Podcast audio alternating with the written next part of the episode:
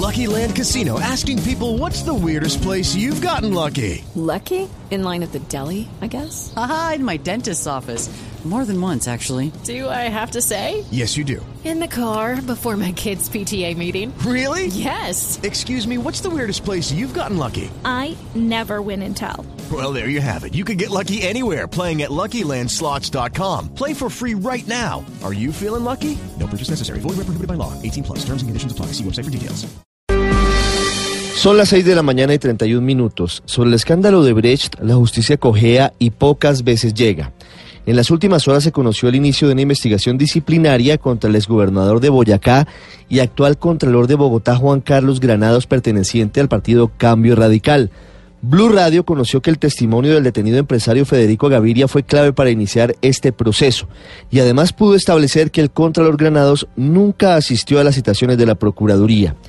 Entre las cosas que Gaviria dijo ante la Fiscalía el 14 de noviembre del año pasado están los detalles de varias reuniones ocurridas en 2011 una que sostuvo con el ex senador Plinio Olano y Luis Bueno, entonces presidente de Odebrecht para Colombia, en donde Olano, hoy detenido, pidió a Bueno que financiara la campaña de Juan Carlos Granados a la gobernación de Boyacá.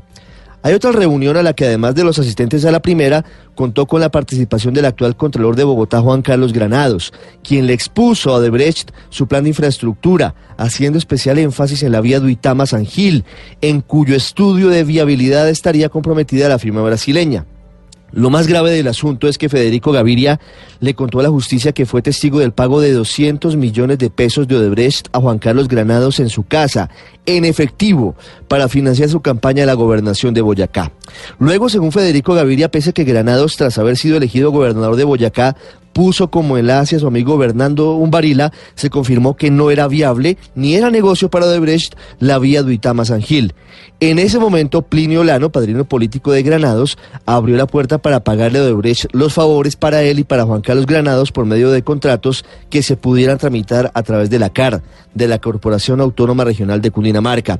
De acuerdo con el testimonio de Federico Gaviria, Juan Carlos Granados se reunió en su apartamento en Bogotá en enero de 2013 con el Huberto Martorelli, nuevo presidente de Odebrecht en Colombia, y el entonces director de la CAR, Alfred Ballesteros, buscando favorecer a dicha firma en la precalificación para ganar la licitación de la planta de tratamiento de aguas residuales del Salitre.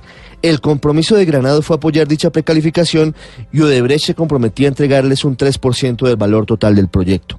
Llaman la atención varias cosas. Que la Fiscalía teniendo los mismos elementos de la Procuraduría, no haya decidido de fondo si imputa o no cargos a Juan Carlos Granados por corrupción. Lo mismo aplica para el exdirector de la CAR, Alfred Ballesteros, y el exsecretario privado de la gobernación de Boyacá, Bernardo Umbarila. A nivel superior, la Fiscalía decidió archivar la investigación a Roberto Prieto y a otras campañas por el ingreso demostrado de al menos 400 mil dólares a la campaña presidencial de Juan Manuel Santos en 2010, porque para la época violar los topes de campaña no era un delito.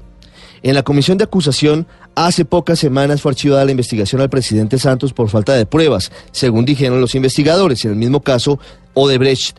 En el Consejo Nacional Electoral también está engavetada la decisión de fondo sobre el ingreso de platas de Odebrecht a la campaña de Santos presidente en 2010 y en 2014.